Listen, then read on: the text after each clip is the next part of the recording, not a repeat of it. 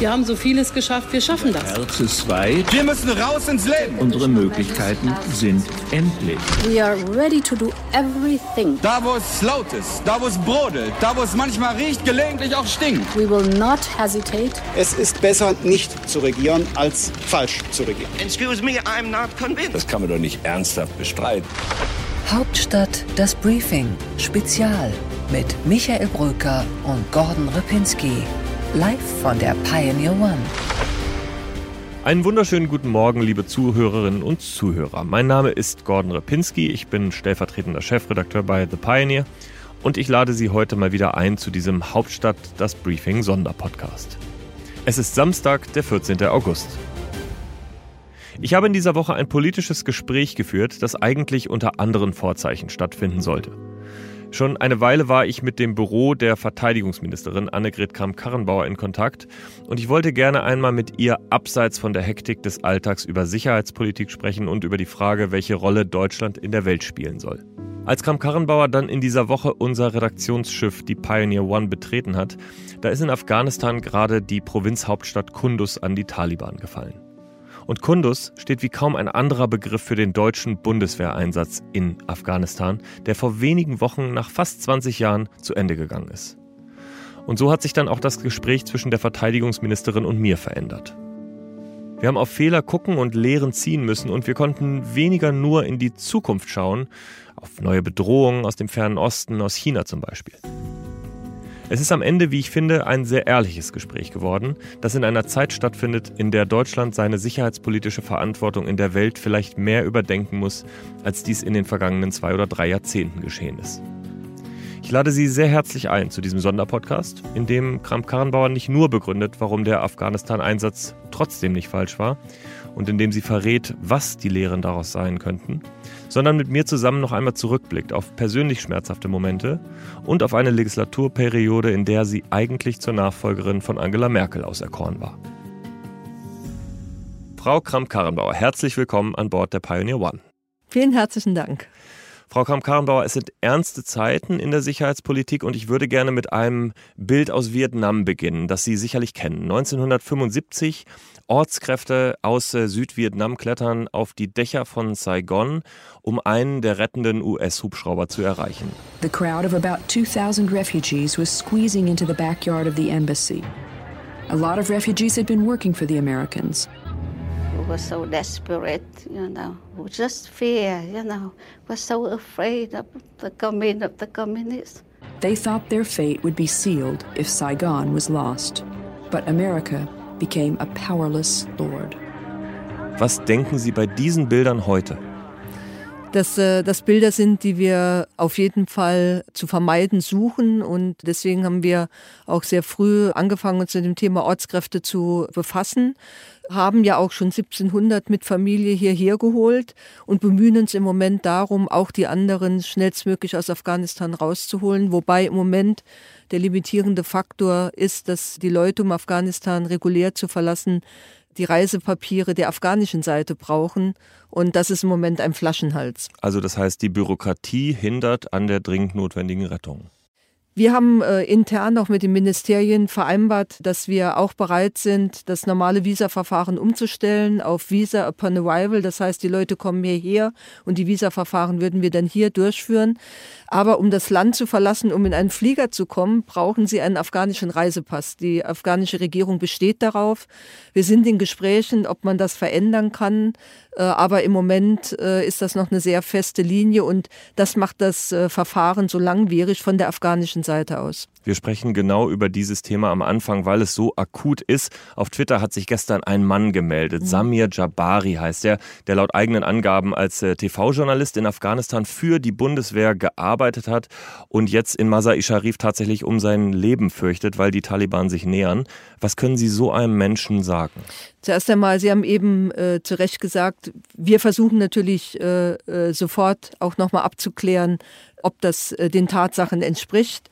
Und dann, äh, wir stehen über das Einsatzführungskommando mit den ehemaligen Ortskräften im Kontakt. Wir unterstützen sie, wir bezahlen auch dort, wo das Geld fehlt, die Flüge. Wir versuchen logistisch zu unterstützen und würden dann auch sozusagen mit ihm in Kontakt treten und ihm zu versuchen, nach Kabul zu bringen und dort eben auch die Möglichkeit zu geben, auszureisen.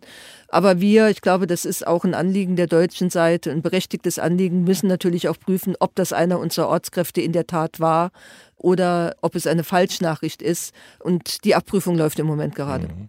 Die Bundeskanzlerin hat Chartermaschinen angekündigt. Sie sprechen jetzt von Bürokratie, die auch dem teilweise der Rettung im Wege steht. Was ist jetzt eigentlich das, was als erstes passieren muss? Also wir haben ganz deutlich gesagt, auch als Bundeswehr, wir sind bereit und in der Lage, auch Chartermaschinen zu besorgen. Das ist gar nicht die Frage.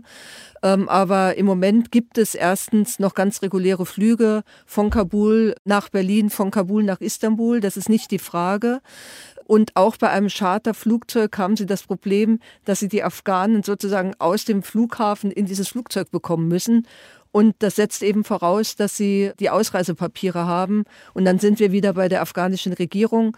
Der Sonderbeauftragte für Afghanistan, auch des Auswärtigen Amtes der Regierung, war jetzt gerade vor Ort in Kabul, hat mit der Regierung dort gesprochen. Aber wie gesagt, die Ergebnisse sind noch nicht so, wie wir das selbst auch möchten. In Kabul haben Sie gerade gesagt, da gibt es noch Flüge. Das ist jetzt natürlich sehr weit weggerückt vom Norden. Wir hören aus dem Norden Afghanistans, dass es eben schon gar nicht mehr erreichbar ist für diese Menschen, die dort sind. Äh, genau da, wo die Bundeswehr war. Kundus ist gerade eingenommen worden. Vor Masai Sharif äh, stehen die Taliban. Wie viel Zeit bleibt bleibt noch?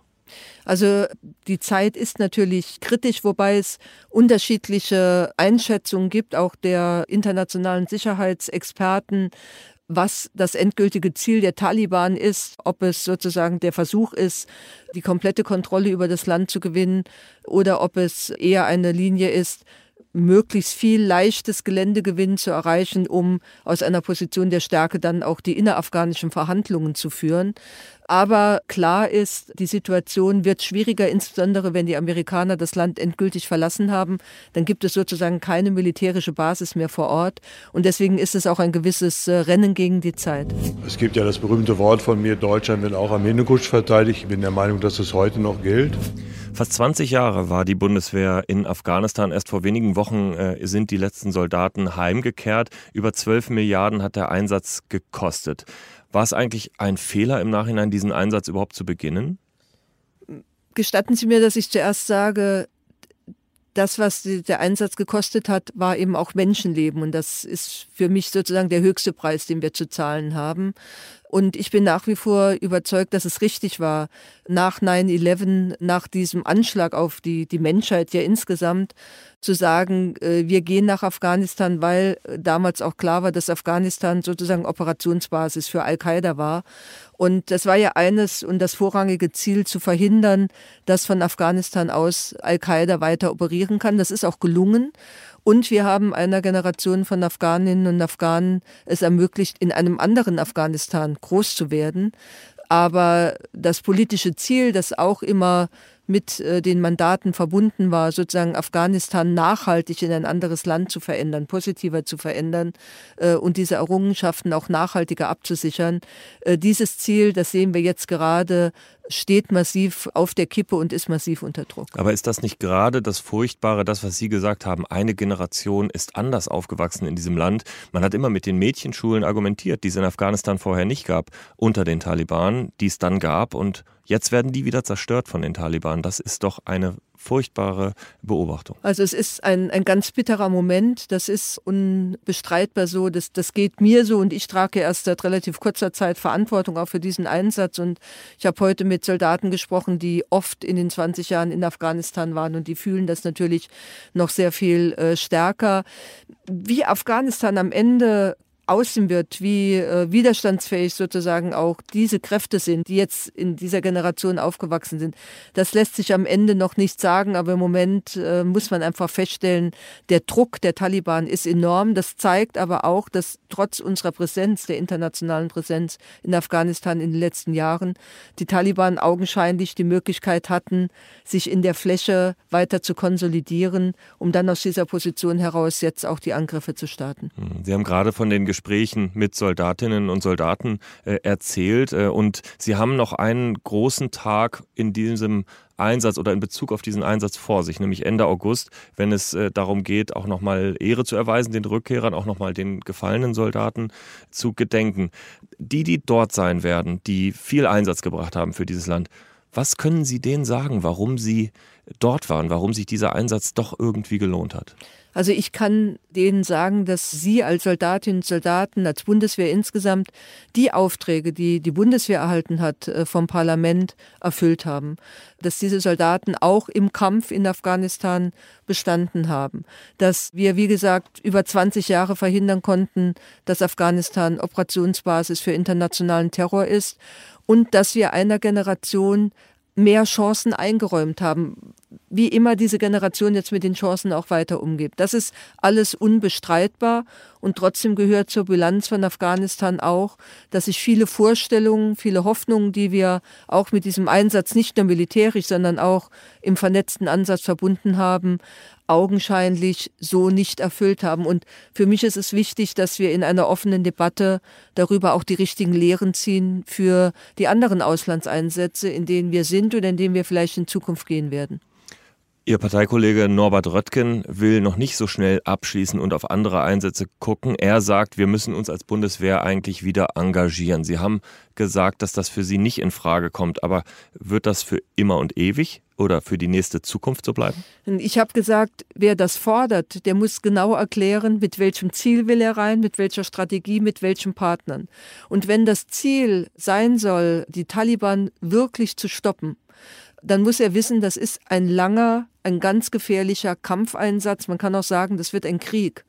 Und äh, ich bin sehr dafür, auch äh, weil es hier um das Leben von äh, unseren Soldatinnen und Soldaten geht, ich bin sehr dafür, dass man das sehr klar benennt und dass man diese Debatte auch sehr offen führt, damit jeder am Ende auch weiß, für was er möglicherweise die Hand hebt. Großbritanniens Verteidigungsminister Ben Wallace hat laut Daily Mail oder in der Daily Mail gesagt, äh, dass äh, unter anderem er auch Deutschland gedrängt habe, unabhängig von den Vereinigten Staaten äh, diesen Einsatz fortzusetzen. Also eine europäische oder eine Nicht-USA-Koalition für Afghanistan zu schmieden. Angeblich hat Deutschland Nein gesagt. Warum war das so? Ich rede oft mit Ben Wallace über viele Dinge. Ähm, ich kann mich nicht daran erinnern, dass wir darüber in der Form gesprochen hätten. Und äh, man muss natürlich wissen, dass wenn die Briten über einen solchen Einsatz reden, sie über einen Kampfeinsatz reden. Und die Bundeswehr war über äh, diese 20 Jahre mit speziellen Mandaten in Afghanistan. Und auch das letzte Mandat, in dem wir jetzt im Einsatz waren, war kein Mandat für einen Kampfauftrag.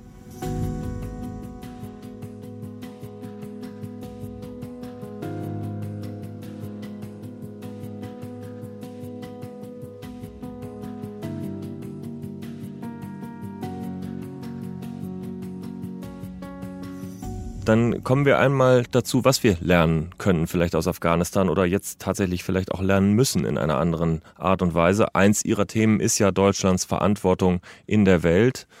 Wenn man jetzt zurückschaut auf das, was wir mitnehmen, was nehmen Sie als erstes, als erste Erkenntnis für weitere Einsätze mit? Meine erste Erkenntnis ist, dass wir einmal sehr, sehr sagen wir, offen darüber reden müssen und auch begründen müssen, warum wir uns in einer Region engagieren, wie zum Beispiel der Sahelzone. Ich persönlich bin der Auffassung, in der Sahelzone sehen wir im Moment viele Entwicklungen von wachsendem Terrorismus, von äh, illegaler Migration, die unmittelbare Auswirkungen auch auf die Sicherheit Europas und damit auf die Sicherheit Deutschlands haben. Insofern gibt es gute Gründe, dass wir auch in dieser Region mit präsent sind. Aber die Frage ist eben, und das lernen wir aus Afghanistan, was sind realistische Zielsetzungen? Und zwar nicht nur im militärischen Sinne, sondern vor allen Dingen in einem vernetzten Sinne. Und arbeiten wir wirklich nachhaltig genug da zusammen.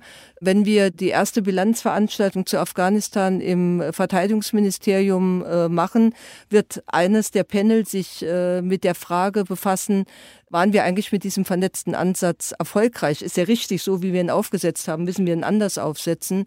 Also das sind ganz konkrete Fragen und Lehren, die wir äh, auch aus Afghanistan ziehen können und die wir dann übertragen müssen auf die anderen Einsätze. Wenn wir nach Mali schauen, dann gibt es immer wieder viel Kritik an der Art und Weise, wie der Einsatz koordiniert wird. Internationales Chaos fällt da gerne mal als Begriff. Was muss man da besser machen? Die große Herausforderung in Mali, und das ist, glaube ich, ein Unterschied zu Afghanistan, ist, es ist nicht nur ein Land in dieser Zone, es ist nicht nur ein Akteur, sondern sie haben die sozusagen die Sahel-Koalition der Staaten dort. Sie haben unterschiedliche Missionen, Takuba Bakane, die Antiterrormission der Franzosen. Sie haben die europäische Ausbildungsmission. Sie haben die UN-Mission zur Absicherung des Friedens oder der Vereinbarung von Algier. Und alle diese Missionen arbeiten in sich und arbeiten aus meiner Sicht nicht so koordiniert auch miteinander, wie das sein sollte. Und äh, deswegen brauchen wir auch eine Vereinbarung, was die konkreten Ziele sind, die wir miteinander in Mali auf den unterschiedlichen Ebenen erreichen wollen. Und davon ableitend muss man die Einsätze auch anders miteinander koordinieren. Oder braucht es einfach andere Strukturen? Mal ein Beispiel. Es gibt von der Bundesregierung einen Beauftragten für Afghanistan und Pakistan.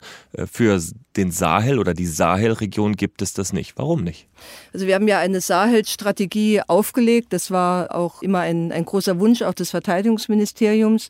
Und ich glaube, dass wir in einer nächsten Legislaturperiode, weil Mali dann auch der nach dem Ende von Afghanistan der größte Auslandseinsatz äh, bisher für uns ist, dass wir in der Frage der Sahelzone insgesamt und auch der konkreten Einsätze dort eine sozusagen eine, eine bessere Abstimmung auch noch in der Bundesregierung brauchen. Wie gesagt, die Strategie ist vom Auswärtigen Amt ausgearbeitet worden und die zum Beispiel umzusetzen in einem Nukleus, ob das sozusagen ein eigener äh, Kabinettsausschuss ist oder äh, ob es ein Beauftragter oder eine Beauftragte ist, das ist zuerst mal nachrangig, das ist dann Handwerk, aber diese Koordinierung brauchen wir. Aber was würden Sie machen? Wäre wär das für Sie ein gangbarer Weg?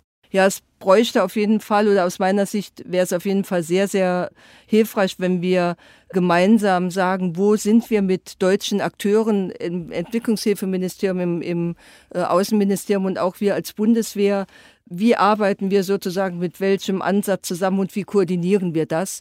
Und äh, hier deutlich zu machen, es geht nicht um die Frage, was machen die einzelnen Ressorts, sondern es geht wirklich darum, für die Bundesrepublik Deutschland einen vernetzten Ansatz umzusetzen. Das würde ich mir wünschen. Und was immer da zur Koordinierung hilft, bin ich offen. Seit 2014, seit der Münchner Sicherheitskonferenz, gibt es die große Debatte um Deutschlands Verantwortung. Ich hatte das vorhin schon mal angesprochen und natürlich auch um die Frage, wo gibt es eine Führungsrolle für Deutschland? Ist aus Ihrer Sicht Sahel, die Region oder Mali als Land äh, etwas, wo Deutschland eine Führungsrolle übernimmt?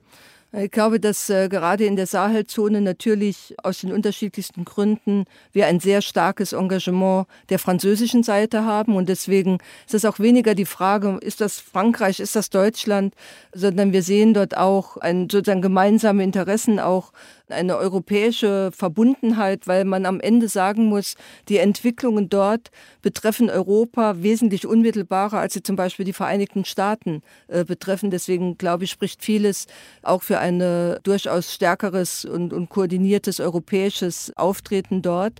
Ansonsten ist es so, dass äh, aus meiner Sicht auch beim Thema NATO und beim Thema Landes- und Bündnisverteidigung Deutschland eben als das große Land in der, in der Mitte Europas sozusagen die klassische Drehscheibe ist, aber auch der Partner, der die sehr unterschiedlichen Sichtweisen und Interessen, etwa der baltischen Staaten, der Nordstaaten, der Mitteleuropäer, aber auch mit denen des Südens ein Stück zusammenhält und ausgleicht. Äh, das ist aus meiner Sicht auch eine große Tradition etwa von Kohlscher Außenpolitik immer gewesen, von Kohlscher Europapolitik. Und ich finde, das steht uns sehr gut zu Gesicht und äh, das ist auch eine Erwartung, die viele mit uns verbinden, weil sie gerade in Deutschland einen ehrlichen Makler auch äh, sehen. Und äh, deswegen äh, arbeitet man auch gerne mit uns zusammen. Aber wenn Sie jetzt Helmut Kohl sagen, äh, dann muss ich Ihnen entgegnen, das war die Zeit, bevor die Bundeswehr in Auslandseinsätzen war. Und da wollen Sie doch nicht wieder hin zurück. Nein, auf keinen Fall. Aber Helmut Kohl hat immer sehr deutlich gemacht, dass, dass Deutschland sozusagen ein, ein ehrlicher Ansprechpartner für alle europäischen Staaten war, egal ob groß oder klein. Und dass unsere Rolle immer darin gelegen ist, auch zusammenzuhalten, auch auszugleichen. Und wenn ich äh, auch jetzt etwa in der Sahelzone unterwegs bin oder in anderen Einsatzgebieten, was ich immer, immer wieder höre von Akteuren vor Ort, aber auch von anderen, ist, dass die Deutschen wahrgenommen werden als ein Akteur, der wirklich versucht, ähm, auch auszugleichen, auch die Interessen äh, dieser Länder sozusagen äh, mitzuwahren. Äh, und das ist ein großes Vertrauen, das man uns entgegenbringt. Und äh, ich finde, ähm, diesem Vertrauen müssen wir eben auch gerecht werden. Und deswegen dürfen wir uns gerade nicht zurückziehen und sagen, nur unser Tellerrand und alles andere geht uns nichts an, sondern müssen wir gerade diese Verantwortung eben tragen. Okay, d'accord, äh, das verstehe ich. Eine Mediatorenrolle ist aber natürlich keine Führungsrolle in dem Sinne. Und, und meine Frage war ja, kann Deutschland auch in Auslandseinsätzen oder in international geopolitisch relevanten Regionen eine Führungsrolle übernehmen?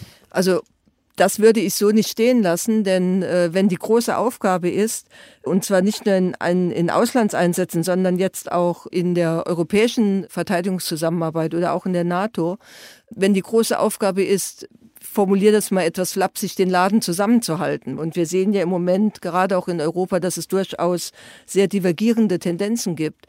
Dann ist eine solche Mediatorenrolle auch eine Führungsrolle. Wir haben trotzdem viele Krisenherde noch vor der eigenen Haustür. Wir haben die Ukraine, da spielt Deutschland eine ja. verhältnismäßig große Rolle. Wir haben aber auch ungelöste Krisen. Libanon zum Beispiel ist so eine, in einer Region, in der Deutschland ja auch schon engagiert ist. Wäre das zum Beispiel ein Land, ein Krisenfall, wo man sagt, okay, da führen wir konzeptionell vielleicht den Versuch einer Verbesserung an? Also Libanon ist eine ganz, ganz schwierige Situation im, im Staat selbst. Auch da gibt es ja von unterschiedlichen europäischen Partnern, auch hier wieder Frankreich aus historischen Gründen, den Versuch mit zu unterstützen wo wir äh, sozusagen im Kontakt mit dem Libanon sehr eng verbunden sind, ist unsere Mission UNIFIL. Da sind wir auch sehr anerkannt und wir haben eigentlich immer gesagt, wir, das ist im Moment vor allen Dingen eine Seemission, hat ja aber auch den Anteil, dass wir zum Beispiel die libanesische Küstenwache ertüchtigen, Aufgaben auch selbst wahrzunehmen. Und das ist ein, ein, ganz wichtiger Beitrag gewesen, der allerdings im Moment durch die sehr ähm, schwierige Situation im Libanon selbst eben auch in den Hintergrund gerückt ist.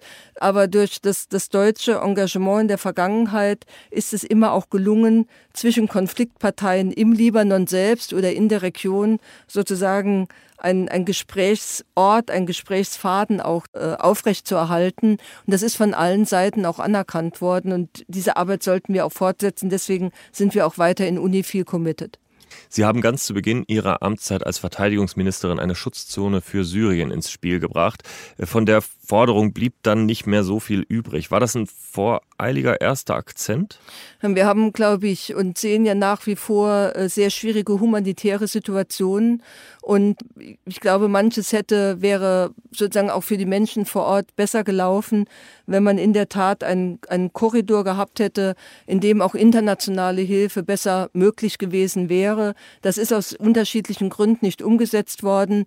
Aber die, die Situation insgesamt in Syrien ist ja keine, die in irgendeiner Art und Weise uns äh, oder irgendjemand zufriedenstellen kann.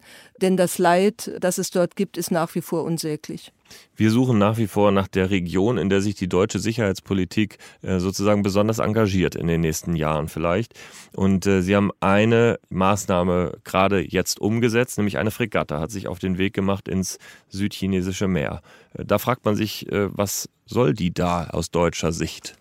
Also wenn Sie, um nochmal zurückzukommen zu Ihrer Region, die Sie suchen, Sie haben ja eine nicht erwähnt, das ist insbesondere äh, der Bereich der äh, Ostsee, das ist insbesondere der Bereich der baltischen Staaten, wo wir sowohl beim Air Policing, aber auch bei Enhanced Forward Presence in Litauen eben mit der NATO eine starke Rolle spielen, auch in der Ostsee. Ich glaube, das wird auch noch stärker werden in der Zukunft. Und die Frage, die Sie stellen, ist natürlich eine, die auch viele Bürgerinnen und Bürger stellen. Warum Indo-Pazifik sehr weit weg? Äh, und was können wir mit einer Fregatte eigentlich erreichen? Indo-Pazifik, mal unabhängig davon, dass er einer der großen Wachstumsorte auch für die Zukunft ist, ist aber ein Ort, an dem es auch in der Frage freie Seefahrt, wie werden eigentlich Gebietskonflikte miteinander gelöst, durch schiere militärische Präsenz oder auf der Grundlage von internationalem Recht und Schiedssprüchen, sehr unter Druck gekommen ist und wo wir eben auch Partner haben, Partnerländer haben, die die gleichen Interessen, vor allen Dingen aber die gleichen Werte vertreten wie wir und die sagen natürlich, es ist schön, wenn ihr von der Freiheit der Schifffahrt redet, aber noch schöner wäre es, wenn ihr gemeinsam mit uns auch ein Zeichen setzt. Und das ist der Grund, weshalb die Fregatte Bayern jetzt in See gestochen ist. Trotzdem bleibt das natürlich ein Symbol. Ist es als solches schon stark genug?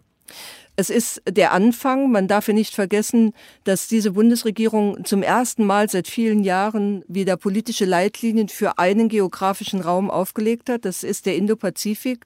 Und auf der Grundlage dieser Leitlinien diese Entsendung erfolgt ist. Und es soll auch keine sozusagen einmalige Aktion sein. Wir planen im nächsten Jahr etwa mit der Luftwaffe gemeinsam mit Australien, möglicherweise auch anderen Partnern, Teilnahme an Übungen.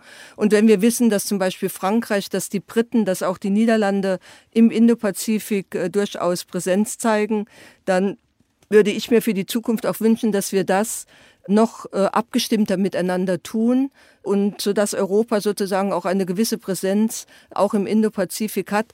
Das war jetzt auch unter den Corona-Bedingungen und von den Abläufen hier leider in diesem Jahr auch mit den Terminkalendern von Frankreich und Großbritannien nicht zu vereinbaren. Das hatten wir versucht, aber es hat leider nicht funktioniert. Deutschlands China-Politik ist in den letzten 16 Jahren unter Angela Merkel vor allem dadurch aufgefallen, dass man die Wirtschaftsbeziehungen versucht hat zu pflegen, besonders gut.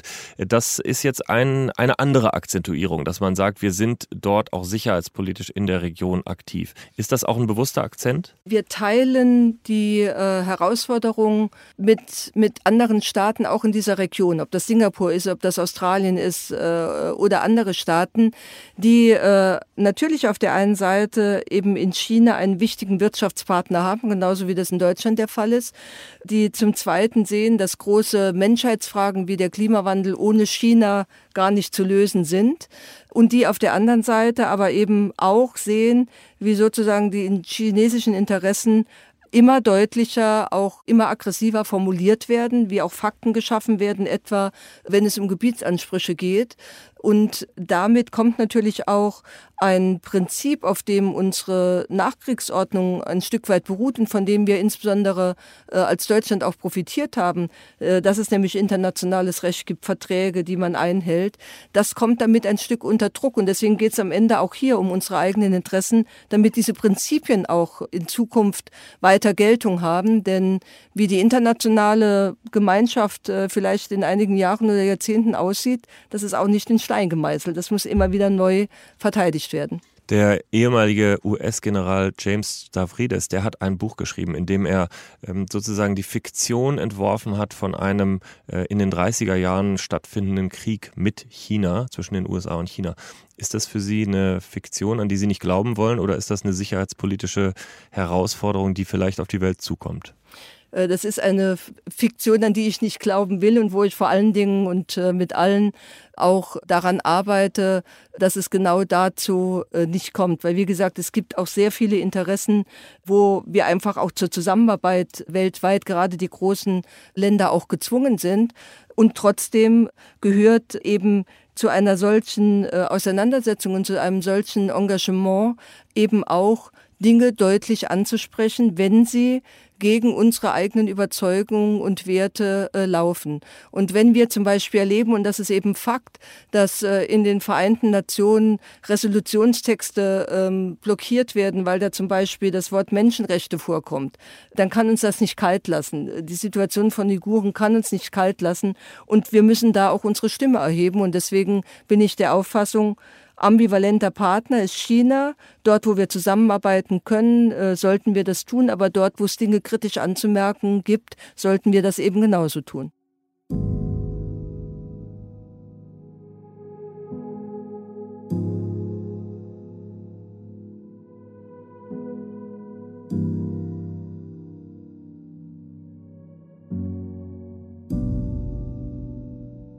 Sie sind jetzt zwei Jahre Verteidigungsministerin. Die Legislaturperiode neigt sich dem Ende zu. Wir äh, fragen uns natürlich auch, wie Ihre persönliche Bilanz ist. Es war ja vielleicht äh, am Anfang dieser Legislaturperiode noch nicht für Sie klar, dass Sie dann Verteidigungsministerin werden würden. Das Interessante ist ja, dass äh, eigentlich das erste Angebot von Angela Merkel an mich äh, sozusagen bei der Regierungsbildung durchaus war, äh, ein Ministerium zu übernehmen. Und äh, das Verteidigungsministerium war eines, das äh, im Raum stand. Ich habe ja damals eben auch mich äh, für das Amt der Generalsekretärin entschieden. Aber das Verteidigungsministerium und das gesamte Thema Sicherheits- und Verteidigungspolitik ist ein unglaublich spannendes. Man lernt und hat jeden Tag wirklich mit faszinierenden Menschen Menschen zu tun. Insofern empfinde ich es wirklich auch als eine große persönliche Bereicherung, dass ich das tun kann.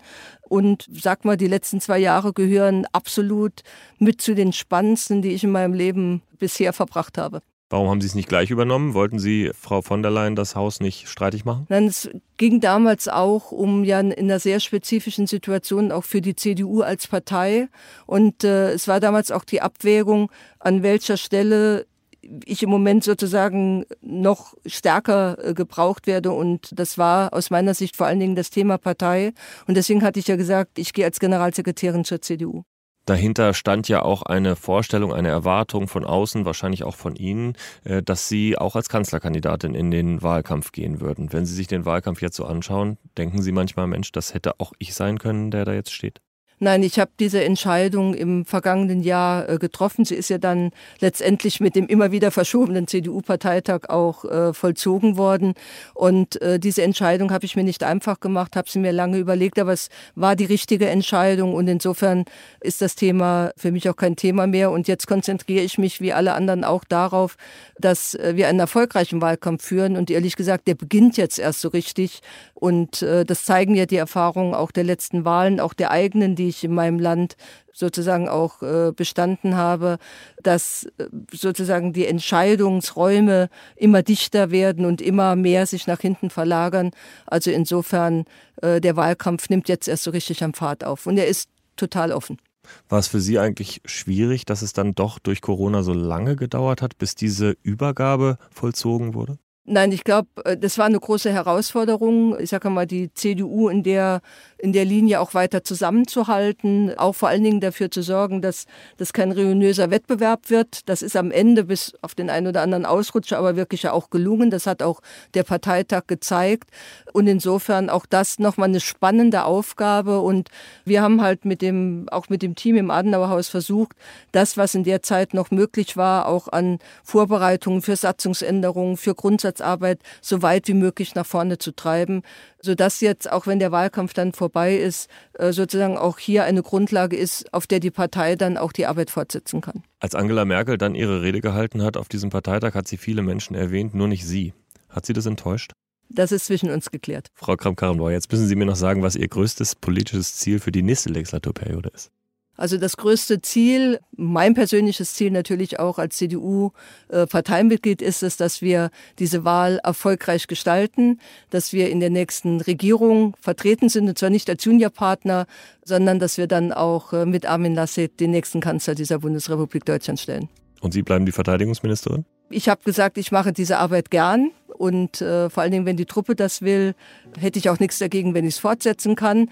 Aber ich bin lang genug im politischen Geschäft, äh, dass das die Frage ist, äh, was man gerne an Arbeit macht. Und äh, die andere Frage ist das, was am Ende der Wähler und die Wählerin entscheidet. Und jetzt geht es erstmal darum, diesen Wahlkampf zu führen. Und über alles andere reden wir nach dem 26. September. Frau Kramp-Karrenbauer, ich danke Ihnen herzlich für das Gespräch. Bitteschön. schön.